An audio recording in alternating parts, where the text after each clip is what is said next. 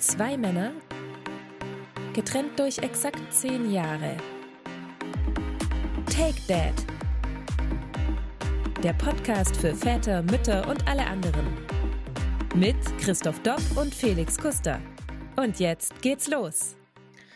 Ja, jetzt geht's los mit einer neuen Folge vom Take That Podcast und einmal mehr sind nicht bloß Christoph und meine Wenigkeit am Start, sondern heute haben wir einen Gast und dieser Gast, den könnte man mit in einem Atemzug mit Barack Obama, mit U2 oder Helene Fischer nennen, denn er schafft es, das Hallenstadion gleich mehrmals zu füllen. Sein Name ist Bond, Andrew Bond. Andrew, wie oft wurdest du schon mit diesem äh, Gag begrüßt? Hallo, es ist nicht das erste Mal. Ja, überhaupt das, das dachte, das dachte ich mir schon, als ich ihn aufgeschrieben hatte. Und trotzdem dachte ich mir, ich glaube, unsere Community wäre enttäuscht, wenn ich solche schlechte ja, Witze nicht bringen würde. Und weißt du, ich will es ich auch machen, umgekehrt.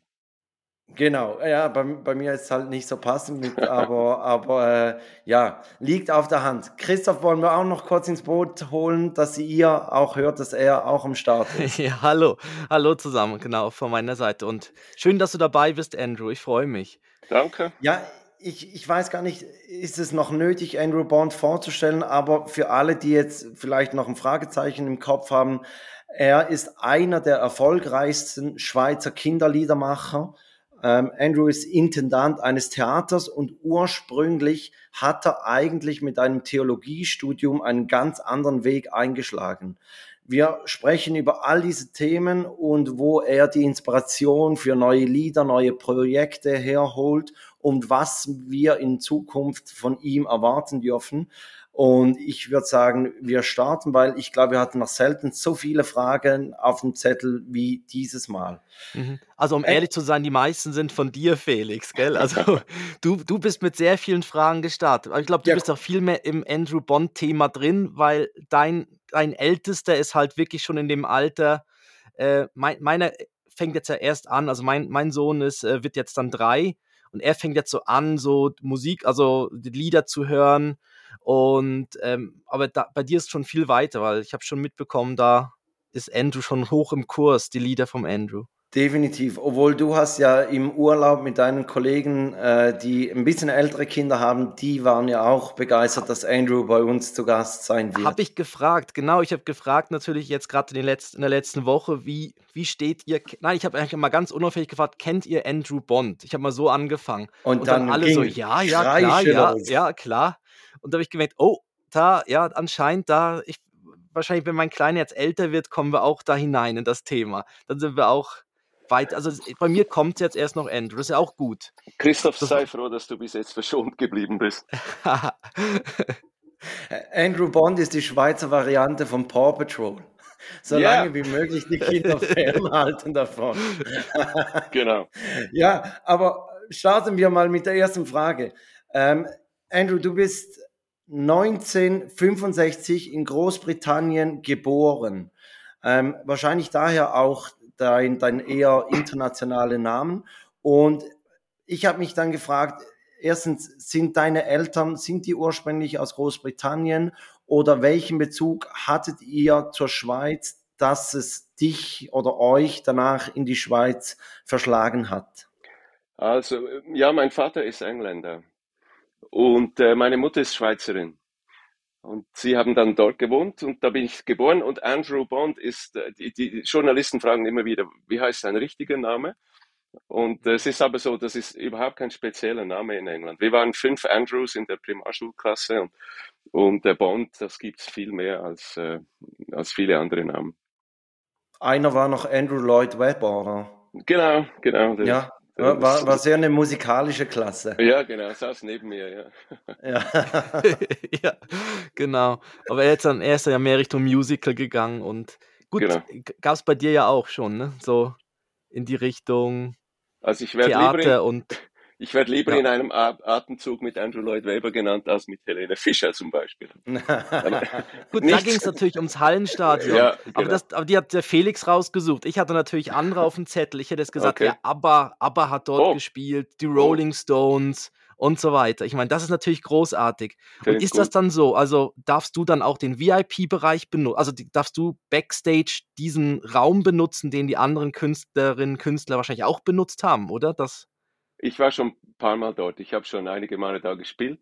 Ähm, und das ist viel weniger glamourös, als man sich das so vorstellt. Das sind recht trockene ja. Räume. Ja.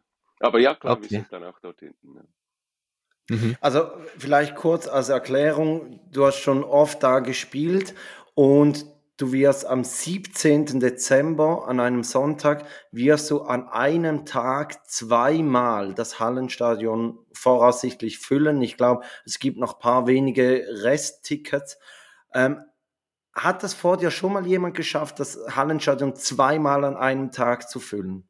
Ich habe keine Ahnung, echt, ich weiß es nicht. Ich denke früher schon mal. Früher machte man ja kürzere Konzerte. Also ich weiß Elvis Presley nicht in Zürich, aber der hat jeweils drei, vier Konzerte am Tag gespielt. Ähm, ich, ich weiß es echt einfach nicht. Gut, für, für längere Konzerte hätte wahrscheinlich Elvis auch die, die ähm, Kondition ein bisschen gefehlt, oder? Ja, wahrscheinlich. Ja, ja wir, wir dachten schon nur eines, aber ja, jetzt ist das erste ausverkauft. Ja, Nach, aber das, genau, aber das hattet ihr schon so ein bisschen im Hinterkopf oder habt ihr gedacht, ja, nein, das, das, also ich glaube, das erste ist ja so um 13.30 Uhr, wenn ja. ich mich nicht täusche. Mhm. Und das zweite dann um 17.30 Uhr. Und äh, wirklich für alle, die da äh, noch Interesse haben, unbedingt auf die Webseite gehen. Das verlinken wir auch alles in den Show Notes und so weiter. Äh, da, da, findet ihr dann die Links, so, wo es hingeht, so zum Konzert, zum Hallenstadion. Ähm, und da habt ihr gemerkt, okay, das füllt sich jetzt und jetzt, ja, bieten wir gerade noch ein zweites an. Ja, also weißt du, wir wollten gar nicht ins Hallenstadion zuerst. Wir wollten einfach eine Sause machen, etwas Schönes für 25 Jahre von meinem ersten Album. Und das wollten wir eigentlich im Theater 11 machen. Das ist gleich um die Ecke dort. Das hat, glaube ich, 1200 Plätze oder so.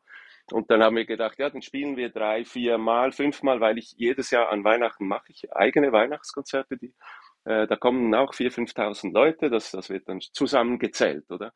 Und dann haben, haben aber meine Veranstaltungspartner, die haben dann den Lion King reingeholt. Und der spielt jetzt monatelang in diesem Theater 11. Und dann hat es geheißen, okay, was machen wir jetzt? Und dann haben sie gesagt, wir gehen ins Hallenstadion. Und dann haben ja. wir gesagt, okay, dann setzen wir früh an für den Fall, dass es zwei geben würde. Ich hätte es nicht erwartet. Ja, ja, ist besser, als dass du jetzt mit der Löwenmaske rumlaufen müsstest oder so. Ein Spezial Lion King äh, mit, mit deinen Liedern oder so. Aber ja, gut, dann geht man eine, eine Station weiter und ist dann gerade im Hallenstadion gelandet. Genau. Aber ist doch, das ist doch super. Ja. Ja, ähm, Weihnachtskonzerte, das ist so ein bisschen das Stichwort. Ähm, ich habe es gesagt, Theologiestudium und dieser religiöse Background ist eben auch eigentlich auf deinen Alben immer wieder zu erkennen. Ähm, bist du religiös aufgewachsen oder woher kam das, dass du dich fürs Theologiestudium angemeldet hast? Meine Eltern waren beide sehr kirchlich engagiert. Wir sind dann auch vier Jahre haben wir im Kongo, also Zaire hat das damals geheißen, Demokratische Republik Kongo haben wir gelebt. Da waren meine Eltern an einer Schule Lehrkräfte. Es war eine Missionsschule schon von Afrikanern geleitet, aber natürlich eine christliche Einrichtung.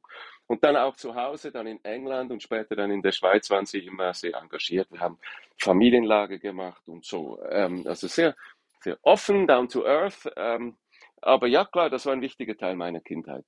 Und ich habe dann viel Jugendarbeit gemacht im, im CFI, also CVJM. Und ähm, als es dann um die Berufswahl ging, wollte ich eigentlich Musik machen, habe dann aus verschiedenen Gründen die Musikprüfungen nicht machen können und habe dann äh, mal gedacht, ja, probiere ich das mal mit Theologie und habe das Studium super spannend gefunden, aber ohne die Idee, dass ich dann den Beruf als Pfarrer ausübe. Aber also aus welchem Grund macht man sonst ein Theologiestudium? Also weißt du, das Studium, also ich bin evangelisch, protestantisch in Zürich, das ist sehr kopflastig, das ist ähm, ein sehr akademisches Studium.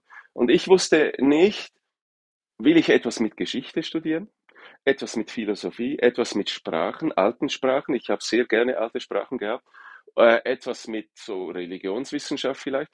Und dann habe ich gedacht, ja, ich mache mal Theologie zwei, drei Semester und dann schaue ich, was von diesen Themen mir am besten gefällt.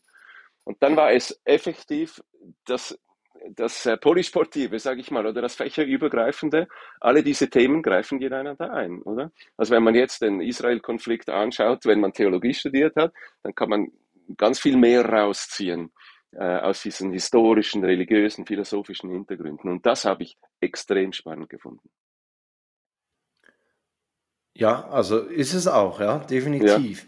Ja. Ähm, und nach dem Studium hast du dich dann aber ähm, eigentlich fürs Unterrichten entschieden. Du hast 17 Jahre als Musik- und Religionslehrer gearbeitet und dann hast du 1998 deine erste CD veröffentlicht, Zimmetstern Honeygern.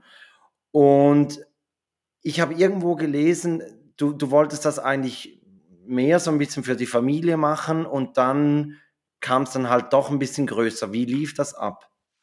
Das klingt so, wenn du das so schilderst, als wäre alles nacheinander. Aber das war alles organisch nebeneinander.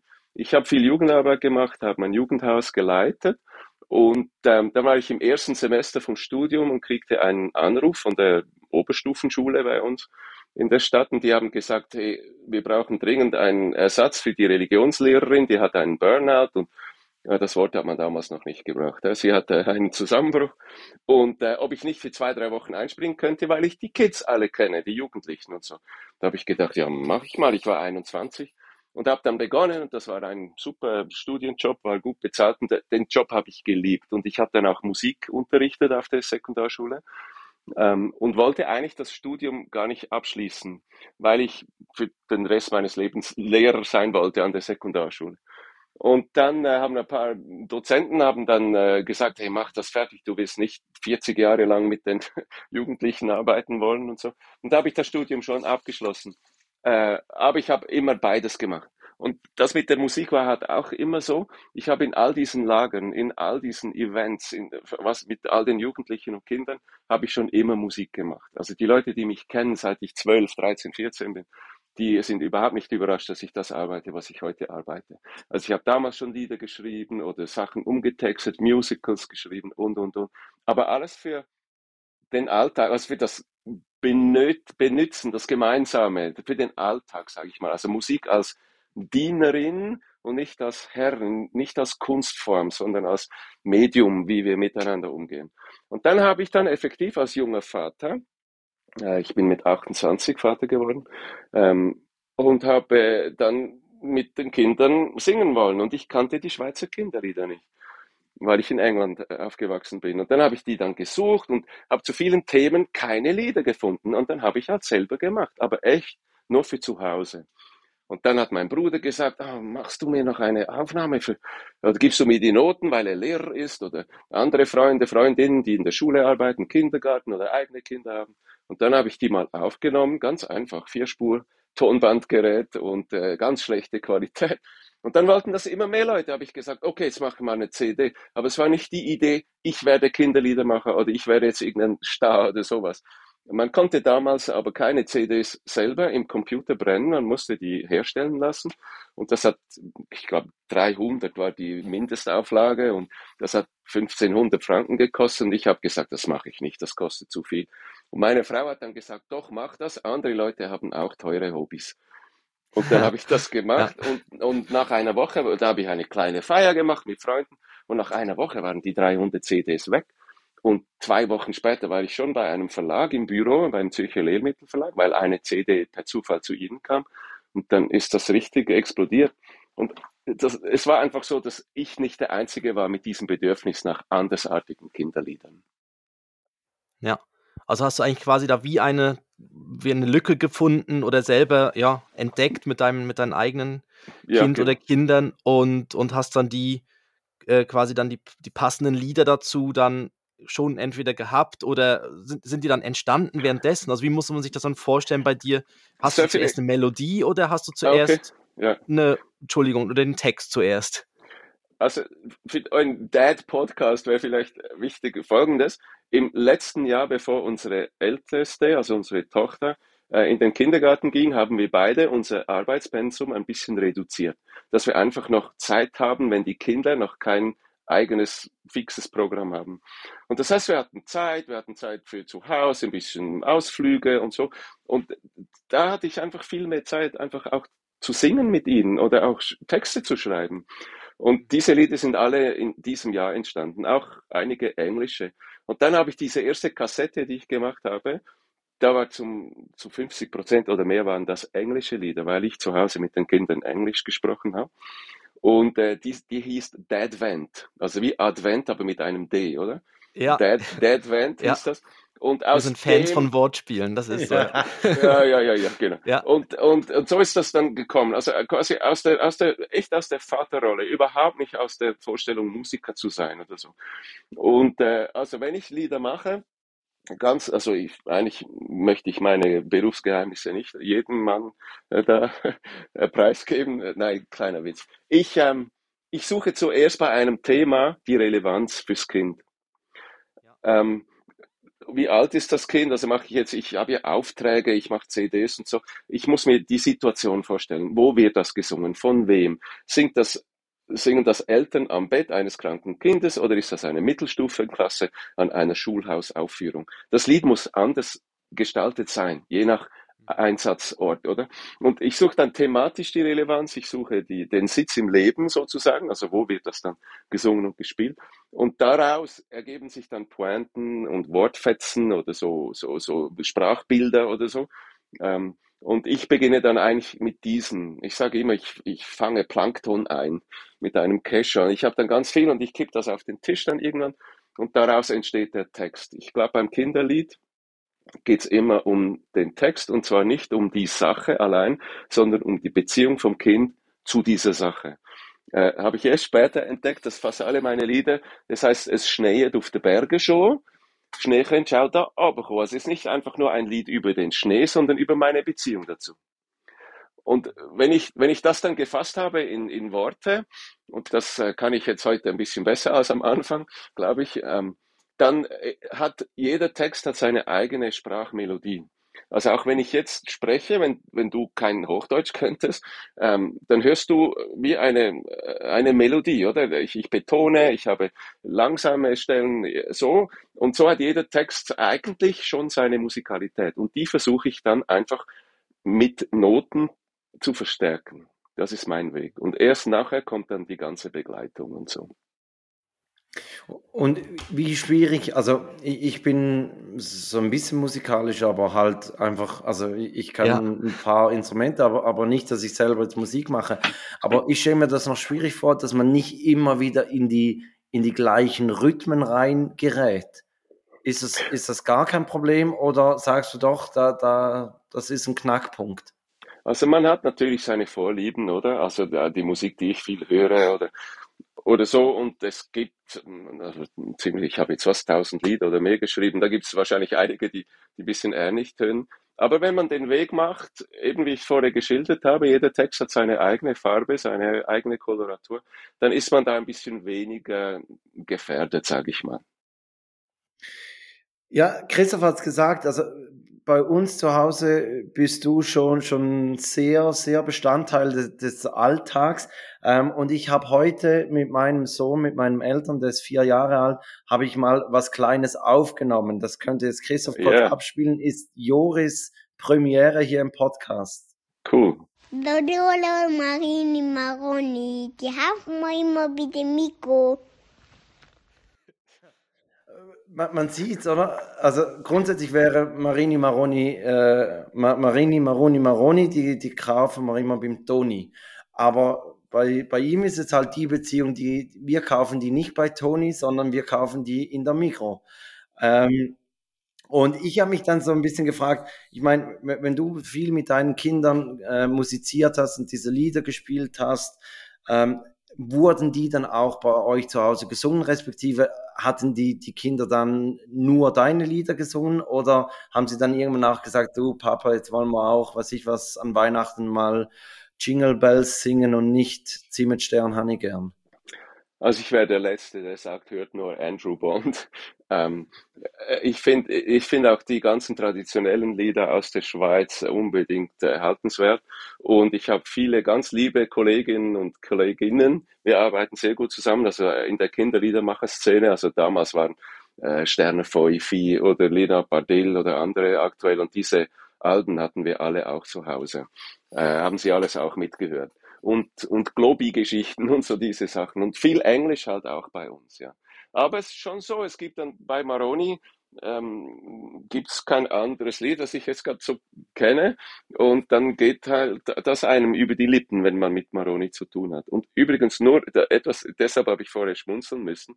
Habt ihr mitgekriegt, dass die Migro jetzt, aktuell jetzt, eine Werbung hat mit dem Schriftzug Marini, Maruni, Maroni? Und das ist eigentlich eine Frechheit, oder? Das ist geklaut von mir. Die, die wissen das wahrscheinlich nicht mal mehr, weil das schon vielleicht schon Volksgut geworden ist. Aber das ist jetzt, also dein Sohn hat das voll äh, mhm. verstanden, ja. Hat wahrscheinlich die Marketingperson hat gedacht, irgendwas mit M und dann ah, Maroni und das passt ja alles wunderbar. Ja, nein, sie machen, so es ist für Maroni-Artikel. Sie haben so Maroni Farmer und, und Kastanien mhm. das und so. Und äh, es, ja. steht, es steht endlich Doppelpunkt Marini, Maroni, Maroni. Ja. Aber ja. wie, wie ist das? Ist das allgemein gut? Also, oder, oder könnte man so Textpassagen, könnte man die, die schützen lassen? Ja, ja, die gehören mir. Also die bis 75 Jahre oder sind 70 nach meinem Tod, gehören die auch meinen Erben, oder? Ähm, also eigentlich könnte ich wahrscheinlich die Migro einklagen, ich, keine Ahnung. Aber die könnten mir, wenn sie zuhören, könnten sie mir ein paar Maroni Farmer schicken, da wäre ich schon zufrieden. Okay. Ja. Ist also, vielleicht im Hinterkopf gewesen von dieser Marketingperson oder die das sich ausgedacht hat, hat es vielleicht gar nicht mehr bewusst. Oder, ja. Weißt du, der, der ähm, Witz war, dass mein Mensch, der mit mir eng zusammenarbeitet und äh, meine Marketing-Sachen macht, äh, und da habe ich ihm gesagt, hey, machen wir da was? Und da hat er gesagt, ja, ist das denn von dir? und er, er kennt mich seit 20 Jahren. Und da habe ich gesagt, ja, das ist von mir, aber ist egal. Ich ja. freue mich doch, ich freue mich, dass sich meine Lieder selbstständig machen, dass sie gesungen werden, dass sie zum Lebenssoundtrack von Menschen gehören. Es geht nicht um mich, echt nicht. Es geht um ja. die Menschen. Ja. Dann, dann ist ja dann durch die äh, nochmal um auf, dann auf die ersten so CDs und so zu kommen, ähm, die, die haben sich ja dann gut verkauft, das bist du dann schneller losgeworden, als du es gedacht hättest, da äh, bei deinem ersten da Investment mit den, äh, mit den 300 äh, CDs.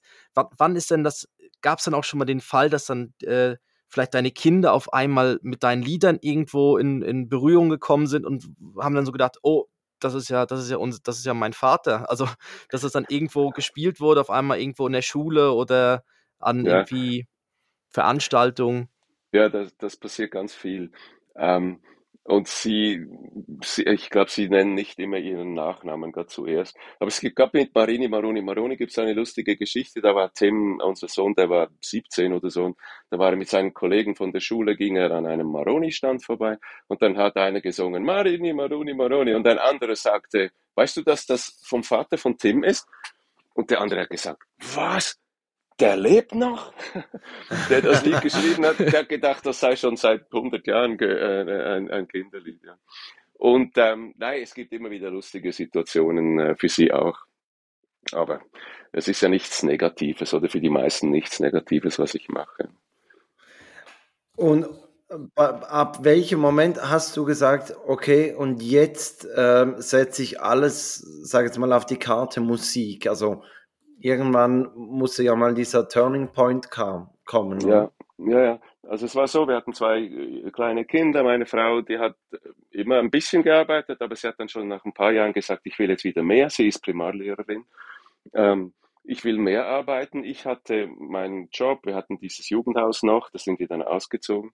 Und ähm, dann war es einfach zu viel mit den Konzerten, die immer mehr waren, mit den Aufnahmen. Und dann habe ich dann gesagt, okay, dann höre ich jetzt mit der Schule auf ähm, sehr eigentlich schweren Herzens. Und ich mache jetzt zwei, drei Jahre diese Konzerte und diese Kinderlieder, weil das wird wahrscheinlich nicht ewig dauern, oder? Und dann gehe ich dann wieder Schule unterrichten. Und das war jetzt genau vor 20 Jahren, also 2003, 2003, habe ich dann aufgehört und ich bin jetzt immer noch einfach an der Musik. Und hast du es nie bereut, nehme ich an?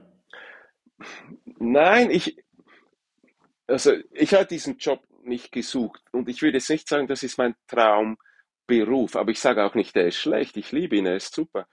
Aber ich habe die Schule halt auch gern gegeben. Und was mir vielleicht ein bisschen fehlt jetzt, ist, ich bin immer in einer besonderen Rolle. Ich komme irgendwo hin, dann, dann ah, das ist der Andrew Bond, und dann spiele ich mein Konzert, da wird applaudiert, ich lerne Leute kennen, aber die sehe ich dann nie wieder oder, oder selten wieder. Und dieses Begleiten zum Beispiel dieser Jugendlichen oder dieses, diese Zusammenarbeit in der Jugendarbeit oder in einem Lehrerteam, das habe ich heute wie, wie nicht mehr. Ähm, aber ich bin jetzt nicht am Klagen. Ich liebe vor allem die Freiheit, die ich habe. Ich kann alle Fehler selber machen. Ich kann äh, meinen ganzen Stundenplan, alles kann ich bestimmen. Man muss gut diszipliniert sein, wenn man das hat. Aber wenn, dann ist, also diese Privilegien, die gibst du nie mehr her. Ja. Und, und als Kinderliedermusiker hat man ja den Vorteil, dass man oft abends zu Hause ist, weil die Auftritte ja, sind ja. ja meistens am Nachmittag. Ja, also die Leute haben immer wieder gesagt, das ist auch schwierig für euch als Familie, wenn du so viel weg bist. Samstag, Sonntag meistens Konzerte, aber ich war von, von 21 Mahlzeiten in der Woche war ich 19 zu Hause, immer. Hm. Ich habe auch ja. immer ge gekocht und so. Also es war familientechnisch war das super. Ja, die Kinder müssen ja auch zu ihren Mahlzeiten wieder zu Hause sein. Das heißt, ja. es ist ja dann immer ja. dazwischen eigentlich. Ne? Ja, ja. Man macht ja dann nicht. Ja. Genau. Und am Samstagnachmittag habe ich einen Sohn Fußball gehabt. Da habe ich das, ich habe nicht so viele Fußballspiele schauen können oder so wie andere Väter vielleicht. Diese Sachen, also es gibt schon Sachen, die wir nicht so machen konnten. Aber viel mehr, wenn ein Kind krank war, da war ich einfach zu Hause. Meist, oder? Kein Problem. Mhm. Aber bei deinen Konzerten, also wie ist das denn, wenn du dann weißt, draußen warten ähm, x tausend Kinder und so, hat man, hast du da Lampenfieber dann? Oder gibt es das dann überhaupt? Oder sagst du jetzt, nein, ich, ich, ich komme da jetzt raus, ich bin da jetzt so, so drin in meinen, in meinen Songs, in meinem Auftritt? Ja. Äh, oder gibt es das noch so sowas wie Lampen? Also gibt es das überhaupt bei, also ich weiß jetzt nicht bei Kinderkonzerten, ja. gibt es da überhaupt sowas in die ja, Richtung? Das, das gibt es absolut, also unter meinen Kollegen, aber das ist ein, ein Nerv, der mir, glaube fehlt in der DNA. Ich war auch nie nervös in der Schule oder, oder Auftritte, andere Sachen, das, das habe ich einfach nicht.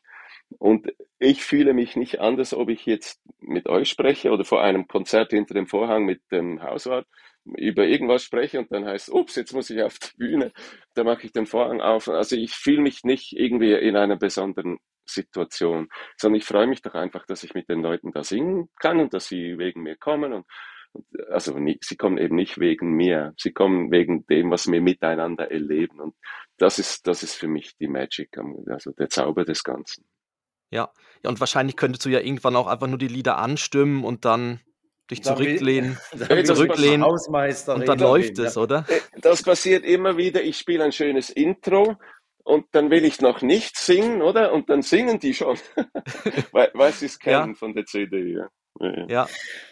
Und so, und so ein bisschen Rock'n'Roll gibt es aber trotzdem noch. Also gibt es am Hinterausgang manchmal Eltern, Groupies, Mütter, die, die so noch, einen, noch eine Telefonnummer zustecken oder so. Oh, das, wird, das ist eine indiskrete Frage. Aber ähm, also ab das warte ich noch auf die Telefonnummer, ja, die habe ich. Na, also es ist nach dem Konzert gibt es einen CD-Verkauf oder so, und dann, oder ich signiere oder ich, ich sehe die Leute dann. Ähm, und Kinder fragen mich manchmal, was machst du da? Und da schreibe ich, ich ja, da sage ich ja, ich schreibe meinen Namen auf die CD, aber die gehört nicht dir, die gehört mir. Also, das Kind kann, kann mit, mit, dem, mit dem Signieren nichts anfangen, aber die Eltern wollen das ja. Und ähm, ja. Ja, ja, klar. Ja, das stimmt, da müsste ja eigentlich der Name vom Kind dann draufstehen, ja. Dieses, ja, ja, diese CD gehört, ja. Und dann mhm. sagt das Kind, gib mir den, Schrei den, den Stift, ich will jetzt auch meinen Namen draufschreiben. Und das mache ich natürlich. ähm, äh, weißt du, bei den, bei den Kindern, auch bei den Familien, ist die, wie soll ich sagen, kein Kind will an einem Konzert zuschauen, wie ein alter Mann etwas Schönes macht, oder? Ähm, sondern es will beteiligt sein, es will Teil vom Ganzen sein. Und wenn das Kind dann happy ist und mitmacht, dann sind die Eltern auch happy. Und dann sind wir alle im gleichen Boot. Also wir haben sowas so unhierarchisches. Also bei meinen Konzernen ist es nicht da oben ist irgendwie Elton John und dann ist die ganze ähm, die, die Fangemeinde. Das fühlt sich für mich nicht so an. Aber wie, wie müssen wir, also unsere Kinder sind noch ein bisschen zu jung für Konzerte von dir, aber wie müssen wir uns das vorstellen? Was ist so, sag jetzt, der Altersschnitt der, der Kinder und wenn du den ersten Ton spielst, dann springen alle nach vorne und tanzen oder wie, wie müssen wir uns das vorstellen? ich bezeichne mich viel mehr als Dompteur als als Musiker. Das heißt, du musst ganz viele Tricks auf Lager haben für, für jeden Fall. Also manchmal sitzen die Leute weit hinten und warten mal ab. Manchmal sind sie schon voll bei der Bühne und schon laut. Manchmal sind sie kribbelig. Also es gibt einfach alles. Und du musst so wie ähm, den Schlüssel finden. Und ich habe so meine paar Tricks am Anfang. Meist, meist beginne ich, also das meist Rambazamba, da kommt der, der Moderator oder die Moderatorin, der begrüßt mich und dann mit einem Riesenapplaus begrüßen wir Andrew Bond und dann ist schon so laut und so. Und da komme ich raus, sage nichts und fange was ganz Feines an zu spielen. Und dann ist eine Sache von meist, meist drei, vier, fünf Sekunden und der Saal ist einfach still und andächtig. Wenn das nicht der Fall ist, weiß ich, okay, jetzt muss ich ein bisschen anders vorwärts gehen. Also ich, ich mache wie so, ich setze wie so den, äh, die, die, wie sagt man denn, den, äh, das Thermometer stelle ich wie ins Wasser rein zuerst, um zu schauen, ja, wie muss ich dann arbeiten. Und es geht einfach darum, möglichst sie das ganze Konzert lang an Bord zu haben. Ich habe eben manchmal hunderte von Kindern, also sie kommen so ab drei, vier Jahren, oder? Da habe ich vielleicht 50 Vierjährige. Die würden nie eine Stunde lang dasselbe machen in der Kita oder so. Das ist sehr lang. Das heißt, ich muss echt, ich muss äh, Gangwechsel machen, ich muss ihren Körper mitnehmen, ich muss Geschichten erzählen, ich muss sie überraschen, ich muss mal was wie Feines machen, ähm, Ruhiges machen. Das ist, das ist diese Dompteurenfähigkeit. Und wer das nicht kann, kann noch so schöne Lieder schreiben, der ist verkauft. Also der, auf der Bühne hat er keine Chance. Und deshalb sind die Leute, die in meinem Beruf Erfolg haben, die kommen alle aus der Pädagogik, also Waldpädagoge, Marius äh, Cirki oder Lena Pardilla aus der Jugendarbeit, wie, also sind Kindergärtner so, ähm, und sie kommen nicht aus der Musik. Also, sie können aber hätt, Musik. Da, da hätte ich noch Chancen, Christoph. Ja? Du kommst ja auch aus der Pädagogik, ja? ja? Und vorher also. noch Koch gelernt. Du könntest sogar noch vor noch ein leckeres ich, Essen ich, für alle ich, Kinder machen ja. oder so, ja? Ich könnte auch noch das Catering übernehmen, ja. Ja, ja ist gut. Spaghetti und. Ja. Brauchst, du noch, brauchst du noch einen Coach? Kann dir ein paar Tipps geben. Ja, ich, ich habe mir schon überlegt, ob ich dann am 17. Dezember vielleicht doch auch noch reinschaue und, ähm, und mir mal so äh, ein Konzert von dir gebe und, und sowas äh, mitnehme. Also dieses was, Konzert, da, darf ich schnell was dazu sagen? Ja. Ähm, meine normalen Konzerte sind Andrew und sein Piano und seine Gitarre und das Publikum, oder? Ähm, und im Hallenstadion ist das auch Andrew und das Publikum. Also wir machen auch quasi ein Singalong. Es geht nicht darum, dass wir was machen. Aber ich habe eine siebenköpfige Band, das sind alles Profis. Ich habe einen sieb 70-köpfige äh, Chor im Hintergrund, alles Leute, die wirklich gut singen können. Also, also wird musikalisch ganz äh, was anderes abgehen als bei einem normalen Andrew-Konzert. Okay, also für, für alle, die schon mal an einem normalen Andrew-Konzert waren, 17. Dezember wird nochmals eine, Stufe größer. Was die, ich mich auch gefragt habe. Okay, ja, schieß los. Ja, ähm, so, so bei manchen Bands, zum Beispiel Oasis, hat man immer gehört, so die großen Hits, Wonderwall und so, das, das wollen sie eigentlich gar nicht mehr spielen, weil sie darauf keinen Bock haben. Und bei dir gibt es ja auch wahrscheinlich Lieder, also wenn die nicht gespielt werden, dann gibt es Tränen im Publikum. Und wie, wie ist das? Also Gibt es bei dir auch solche Lieder wie Wonderwall, wo du sagst, ja, würde ich jetzt eigentlich lieber nicht mehr spielen, weil es nicht mehr dem Zeitgeist entspricht oder weil es irgendwie nicht mehr meinem musischen Dasein äh, entspricht? Oder sagst du, nein, da bin ich komplett frei, ich spiele alles, was ich je geschrieben habe? Also ich habe kein Problem damit. Das Schöne bei mir ist, viele Sachen sind saisonal also Jahreszeiten oder, oder Festtage oder so. Also meist spiele ich dann ab Februar kein Zimmerstern habe ich gern mehr für zehn Monate oder so. Obwohl da, dieses Lied wird immer wieder gewünscht. Aber äh, Tränen gibt's immer. Äh, weil äh, immer nach dem Konzert kommt ein Vierjähriger zu mir und sagt, du hast das Traktorlied nicht gespielt. Ja. Und ich hatte ein Programm, das mit Traktoren überhaupt nichts zu tun hat. Da muss ich mich immer entschuldigen oder ich sing's dann ihm dann selber noch vor, ähm, einzeln. Also das kannst du nie treffen, dass alle zufrieden sind. Aber nein, ich habe ich hab echt kein Problem. Und eben, es geht ja wie nicht so, nicht so um mich, sondern es geht um das, was wir miteinander jetzt erleben. Und das ist wie eine Begrüßung oder ein Handschlag, das haben wir auch schon ziemlich viele Male gemacht, aber das machst du halt immer wieder. Und, und so sind die Lieder für mich ähm, zu verstehen. Ja. Und es gibt schon zwei, drei Lieder. Zum Beispiel gibt es den Barfuß-Indianer. Und ähm, den lieben ganz viele Leute und andere Leute finden das schrecklich, dass ich das Wort Indianer überhaupt noch bin, also benutze, oder? Ähm, diese ganzen Diskussionen von wegen richtiger ben Benennung von diesen Menschen äh, in, in Nordamerika. Und das kann ich sogar noch nachvollziehen und da habe ich ein bisschen, weiß ich nicht so recht, was ich da machen soll. Also ich bin froh, wenn ich es nicht singen muss, dass ich diese Diskussion ein bisschen aus dem, äh, dieser Diskussion aus dem Weg gehe. Ja, gut, das sind jetzt ja sowieso so Themen, wenn man von der Kita zum Beispiel für, für Fastnacht so Empfehlungen bekommt, äh, was so Kostüme sind, die im Moment in Ordnung sind und welche ja. nicht in Ordnung sind. Ja. Wo, wo ich dann gesagt habe, okay, ich habe alle, die nicht in Ordnung sind, mich habe ich als Kind alle durchgemacht. Also ja. ich war der Sultan und ich war der kleine Muck und sonst was. Genau. Ähm, ja, aber das, das, genau. Ähm, ich, jetzt so eine, eine andere Frage. Jetzt, ähm, ist, es passiert jetzt ja sehr viel auch in, in mit YouTube. Also die Kinder haben irgendwie iPads oder Tablets und, und hören dann wahrscheinlich auf ganz andere Wege. Also früher gab es ja wirklich so, also ich hatte auch meinen Kassettenspieler und dann irgendwann meinen mein CD-Player, äh, wo ich die, wo ich Lieder und, und CDs sp äh, spielen konnte. Aber jetzt ist natürlich alles in, irgendwie in, ins, ins Digitale gewechselt, also auf Spotify und, und YouTube und so weiter. Das hat wahrscheinlich auch für dich recht viel verändert oder verändert wahrscheinlich auch deine ähm, also du musst ja dann deine Werke dort ja auch wie anbieten und gerade bei YouTube ist natürlich dann sowas, da, da braucht man ja vielleicht auch dann noch ein Bild dazu oder ein Video. Ja. Mhm. Ähm, also da könnten wir einen ganzen Podcast dazu machen. Ähm, ja, ich ähm, habe gedacht, ich packe noch eine Frage aus. Die, genau. die, die, ja. ja, nein, es ist extrem interessant.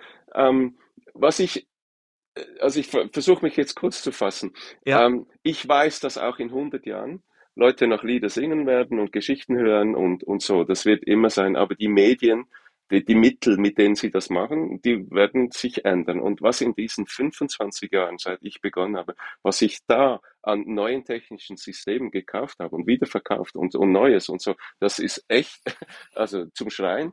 Ähm, und ich, ich habe ja einen Eigenverlag. Ich habe Angestellte, ich äh, berate sehr viele andere Künstlerinnen und Künstler.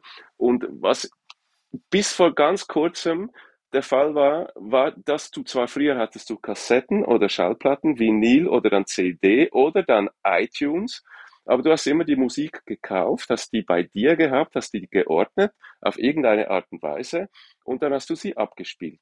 Und all diese Selbstverständlichkeiten, die sind jetzt werden die extrem schnell in kurzer Zeit auf den Kopf gestellt, weil die Leute die Musik nicht mehr selber besitzen wollen. Sie wollen sie abrufen in diesem Moment, wo sie sie brauchen. Und das gilt jetzt auch für die jungen Lehrkräfte, die haben also keine Büchersammlung mehr oder CD-Sammlung, auch keine eigene Playlist im, im äh, Apple Music, sondern, also bei den gekauften Alben, sondern sie wollen, wenn sie jetzt dieses Lied Marini Maruni Maroni, nächstes Lied hören wollen, dann gehen sie es einfach streamen schnell. Und das ist ein großer Paradigmenwechsel, der viele Verlage schon ähm, also gekillt hat. Der, der letzte, die letzte Firma, die in, die Schweiz, in der Schweiz noch äh, CDs hergestellt hat, ist Konkurs gegangen im Juni. Und das heißt, ich wüsste gar nicht mehr, wo ich CDs herstellen soll. Und also da könnte ich ganz lange reden, was das für uns heißt. Und wir haben jetzt versucht, ähm, alle Kinderliedermacher zusammen aus der Schweiz, KinderliedermacherInnen, eine eigene Plattform zu machen, wo wir selber die Musik digital ähm, an den Kunden bringen, an die Kundin. Also so eine Art Bauernhofladen, Direktladen, weil wir über Spotify und diese Kollegen verdienen wir echt unter Null. Also ich hatte im letzten Dezember hatte ich über eine Million Streams und ich habe dafür, glaube ich, 420 Franken gekriegt, oder? Also da kann niemand leben. Und das ist nicht nur der Künstler, das sind auch die Studios, die Studiomusiker, die Verlage und so. Und da, deshalb hat man in den letzten Jahren fast nichts mehr Neues gekriegt aus der Musik von der Kinderliedermachen. Also es alles wieder aufgewärmt. Also es ist sehr, sehr schwierig. Ich finde es spannend, ähm, weil die Kinder ja, wie ich am Anfang gesagt habe, immer noch da sind. Sie werden immer singen. Wir müssen, können das Rad nicht zurückdrehen, aber das Thema ist riesig. Aber man wird jetzt dich nie sehen, ein Musikvideo zu drehen, dass man dann für YouTube auch einen Videoclip hat. Also ich sehe nicht ein, weshalb ich das bei YouTube machen soll und dann haben die Kinder da und die Werbung, oder? Alle paar Minuten, ähm, das geht nicht. Aber wenn du auf meine Webseite gehst, kannst du Kino ähm, anschauen. Und da habe ich ganz viele selber gemacht. Äh, ich mache jedes Jahr einen Adventskalender. Ähm, also das war so ein Corona-Ding. Äh, als, ähm, als alle Künstler so ihre Wohnzimmerkonzerte gemacht haben im Lockdown, habe ich gesagt, das geht nicht mit Kindern, das interessiert niemanden. Habe ich nicht gemacht. Und dann wurde das Singen verboten in der Schweiz, oder? Äh, in der Adventszeit. Und dann haben mich ganz viele Leute angefleht, kannst du nicht was machen, dass die Kinder wenigstens mit dir singen können?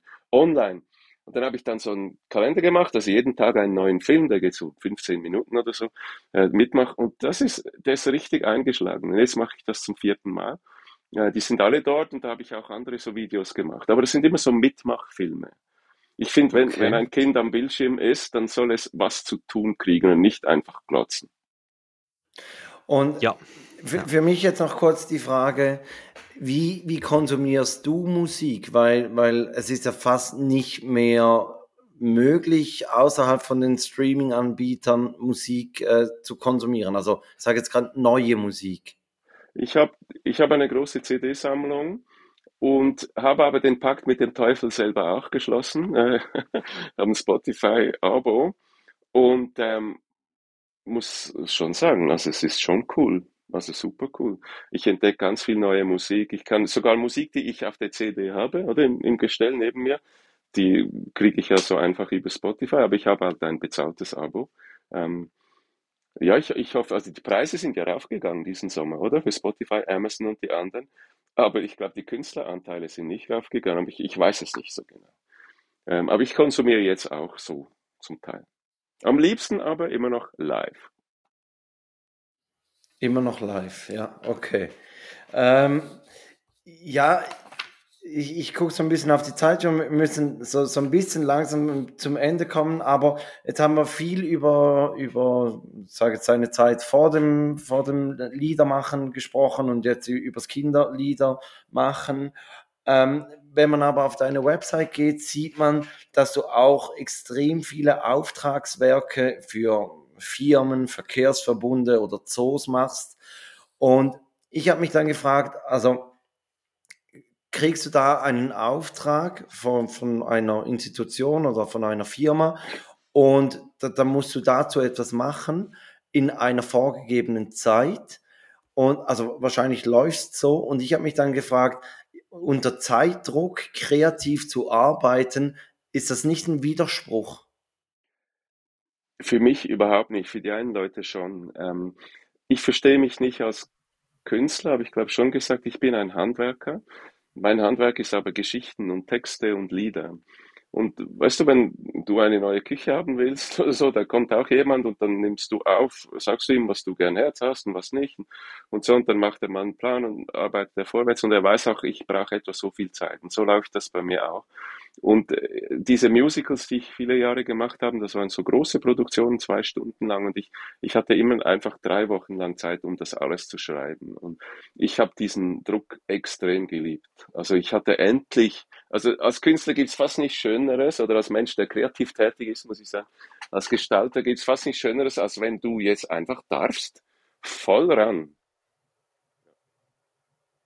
Mhm. Und und dann kommst du wahrscheinlich mit so dann machst du so mehrere Vorschläge oder gehst du dann so schon in eine sehr direkte Richtung? Also, man muss ja wahrscheinlich ziemlich nah dann beim Kunden dran sein, um dann das Gewünschte Ja. zu treffen. Also, Ich ich versuche Sie Sie haben sehr häufig haben Sie dann so so so klare Vorstellungen, äh, wir wollen das, das, das, das und dann ich habe halt schon ein bisschen Erfahrung langsam, äh, nach all diesen vielen Konzerten und Shows und was auch immer, was echt funktioniert und was nicht. Und ich weiß noch, da war ich das war ein paar Jahre her, mit einer Agentur, so eine, Entschuldigung meine Sprache, aber so eine äh, sehr coole Hipster-Agentur, alle mit Vollbart und Vespa und so. Und die haben dann PowerPoint-Show gemacht für den Kunden, das war also diese Marketing-Agentur. Und dann haben sie gesagt, Andrew, was sagst du dazu? Und da habe ich gesagt, ja, soll ich nur über meinen Job, meinen Auftrag was sagen oder zum ganzen Konzept? Und dann habe ich sie gesagt, ja, zum Ganzen. Da habe ich gesagt, nochmals vorne beginnen. Das funktioniert echt nicht mit Familien so. Und äh, das haben wir dann auch gemacht. Also ich probiere nicht arrogant oder als Besserwisser reinzukommen, aber einfach, ja, die Erfahrung in die Waagschale zu werfen. Und das spricht sich dann herum. Ich, es sind weniger Firmen, es sind so Institutionen oder also möglichst für mich wertige Sachen, Hilfswerke oder so.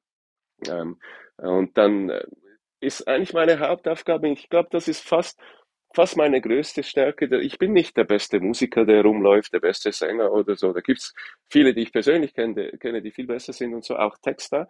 Aber ich glaube, ich kann recht gut eben diese Relevanz fürs Kind ausarbeiten und wie sage ich es meinem Kind, oder? Also wie kann ich jetzt ein Thema, egal was, so bringen, dass das Kind damit was anfangen kann und, und in sein Leben wie integrieren kann, das kann ich recht gut. Und das hilft mir dann in diesen Situationen relativ schnell, den roten Faden zu sehen, wo ich da machen kann. Ich habe jetzt einen riesen Auftrag äh, fürs nächste Jahr und noch zwei, drei Bilderbücher habe ich ja echt viel zu tun neben all diesen Konzerten. Aber ich finde es super, macht echt Spaß. Ja, also zu den Zukunftsplänen kommen wir gleich noch. Bei, bei der Vorstellung habe ich gesagt, du seist Intendant eines Theaters. Wie, wie kommst du zu einem Theater? Ich habe so Mitte 40 gedacht, ja, wahrscheinlich wollen die Leute nicht mehr viel länger diesen alternden Mann zuschauen. Er hatte schon 20 Alben rausgegeben. Und, dann kam jemand auf mich zu. Ähm, es, er wollte eine, äh, eine Institution übernehmen, die 40 Jahre lang ähm, auf hohem Niveau professionelle äh, Märchentheater gespielt hat. Und dieser Mann wollte altershalber aufhören und ähm, dann kam dieser andere zu mir und hat gesagt, machen wir das zusammen. Und dann habe ich dann aber diese Firma übernommen und auch die Sponsorenverbindungen, habe das umbenannt, Merli Musical Theater. Also ich machte dann Merli, äh, also schon Märchengeschichten, aber eigengeschriebene mit Musik, mit Choreografie, mit sehr aufwendigen äh, Bühnenbildern, mit Kostümen und so. Also da konnte ich endlich auch aus dem Vollen schöpfen, weil du als Kinderliedermacher bist du eigentlich immer nur am Vereinfachen, am Abstrahieren, am, du hörst viel mehr, du könntest größer, du könntest da noch ein Saxophon reinpacken oder ganze Band, aber das machst du eben nicht. Und da konnte ich das richtig ausleben. Aber das war finanziell echt äh, ganz, ganz schwierig in der Schweiz. Also auch mit relativ starken Sponsoren oder so. Wenn wir zum Beispiel im Theater 11 gespielt haben, waren die teuersten Tickets 36 Franken und das ist für eine Familie ist das schon viel, oder? Wenn du viermal 30 Franken bezahlen musst. Aber sonst, wenn ein Lion King kommt, sind die billigsten Tickets sind 150 oder mehr.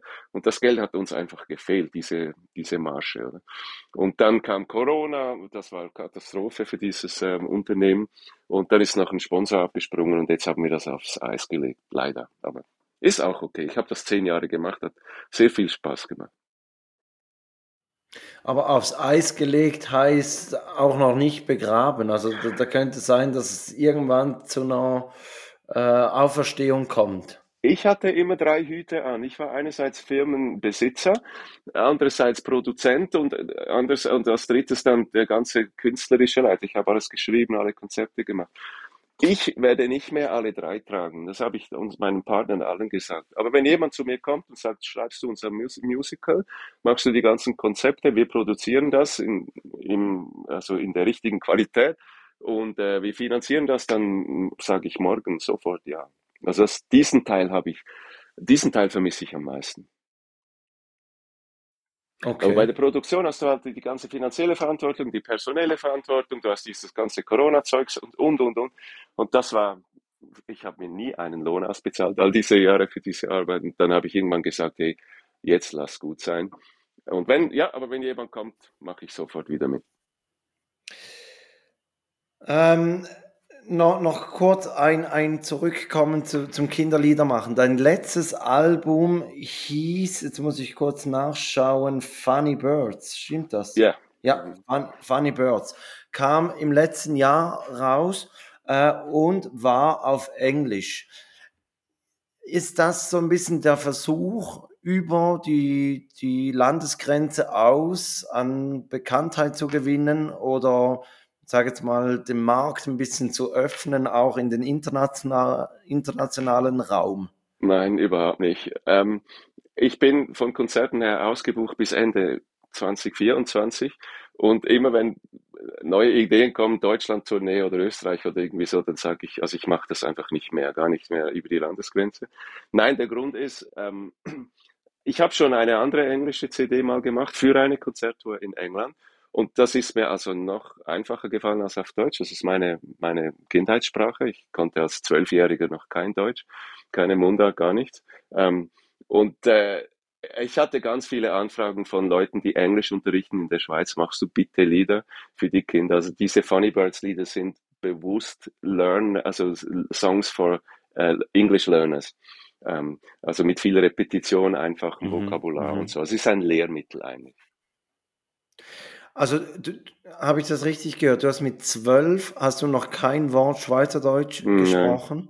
Nein. Und also und deine Mutter hat auch nie gesagt, hey, Andrew soll zweisprachig aufwachsen. Du bist dann mit zwölf in die Schweiz gekommen und hast hier so Schweizerdeutsch gelernt, dass du jetzt eben, du sagst über 1000 Lieder, den größten Teil davon auf Schweizerdeutsch geschrieben hast.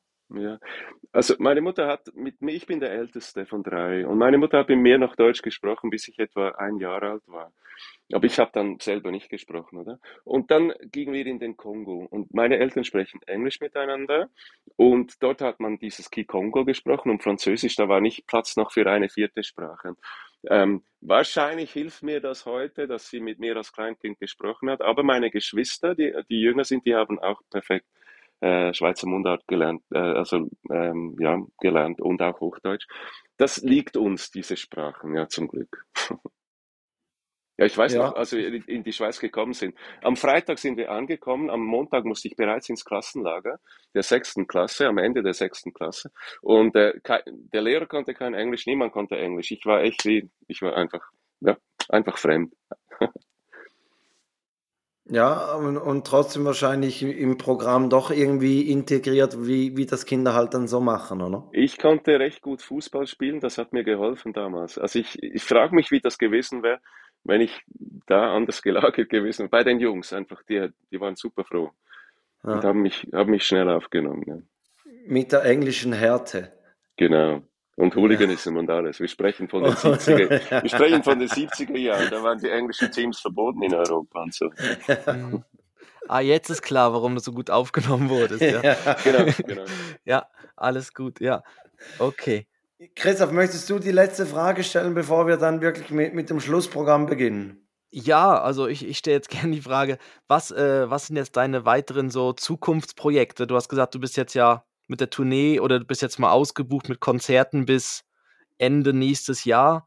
Und ähm, aber was steht sonst an?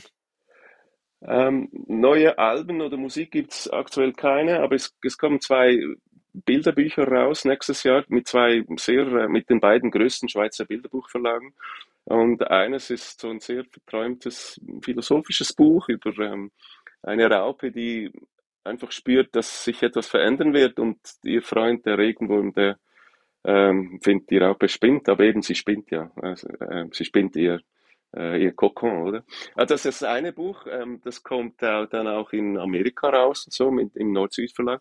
Und das andere, das finde ich super spannend, ähm, da gibt es ein äh, Australier, der hat den alternativen Nobel, äh, den alternativen ähm, Nobelpreis, ja, hat er gewonnen für Aufforstungsprogramme in Afrika. Und das sind nicht Bäume, Pflanzen, das ist eine andere Art. Ich erkläre jetzt das nicht, aber äh, zusammen mit dem zweitgrößten Hilfswerk der, der Welt, also mit World Vision, darf ich ein Kinderbuch machen über ihn, aber es geht eigentlich nicht über ihn als Person, sondern über die Bedeutung des Waldes und der Bäume für uns als Regenspeicher, als Hangstutze, äh, also als, ähm, wie sagt man denn, als Bannwald, als ja, wir wissen es ja, oder? Alles, was der Wald bedeutet.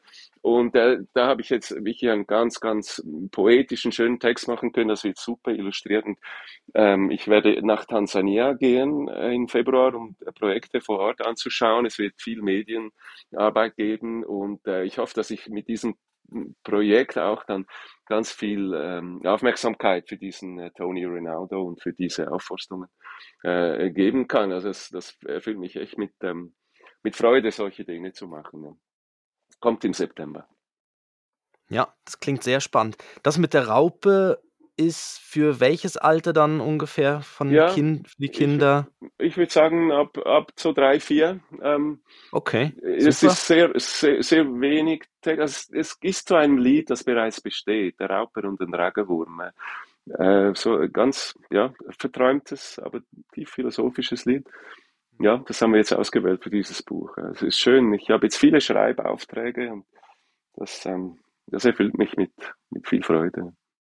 Genau, und ganz aktuell ist ja auch das eben das erste Schweizer Kinderliederbuch mit äh, Porta Gebärden, äh, Ja, Sprache oder Gebärden, ja. Und ja. ähm, das, was es auch sehr spannend ist. Und ich schätze mal auch alles andere wird wahrscheinlich auch auf deiner Webseite dann verlinkt und angezeigt werden. Also ich Ja, ja, glaube, klar. da ist wahrscheinlich immer ein guter, ein guter Ort, um mal rauszufinden, was gerade bei dir läuft oder ansteht. Und, und eben die Webs zwei ganz, genau. ja, Ja, genau, die zwei ganz großen Facebook. Kotze, ja. Mhm. Ja, und Facebook. Genau, äh, was man von mir nicht äh, kriegen wird, jetzt sind so die Insta-Filme und so. Da, da bin ich einfach zu alt, glaube ich, für so Zeugs. Aber ja, die Informationen, die findet man. Ja. Ja, komm, Andrew, mal so ein TikTok-Tanz oder sowas, nicht? Ja. Okay, okay, machen wir zusammen. Ja, ja, wir, wir, äh, wir haben zwar einen TikTok-Account, aber wir, wir stellen einfach Ausschnitte vom Podcast drauf. Also wir Und machen der da heißt auch Take nicht. That. Ich hätte jetzt schon ein Take bisschen mehr That, ja. Tanz erwartet von Take That, oder? So Robbie Williams-mäßig. ja, ja, Robbie haben wir einfach noch nicht überzeugen können, dass er uns hier Okay. Choreo-Stunden gibt, ja. Ähm, aber das bringt uns eigentlich bereits zur, zur Playlist. Wir haben eine Take That Playlist, natürlich auch bei Spotify, ähm, wo wir jede Woche Songs draufpacken, die wir gerade wieder entdeckt haben oder neu entdeckt haben. Ähm, ich würde mal den Anfang machen und, und dann würde ich an Andrew übergeben, der ähm, aus Tradition auch die Gäste dürfen da ihr Lieblingssong draufpacken. Und ich packe von Luis Capaldi Someone You Loved drauf. Einfach äh, schöner Song. Hätte Schön, dieses ja, Jahr am, am, am Open Air gespielt und musste leider absagen, gesundheitshalber. Mhm. Ähm, deshalb hat er das verdient, dass er bei uns auf der Playlist landet. Ja, Andrew, was darf ich drauf tun? Ich habe dann überlegt, von welchem meiner Lieder habe ich von Vätern am meisten Rückmeldungen erhalten. Das ist ein Lied, das heißt Reggae Wurm.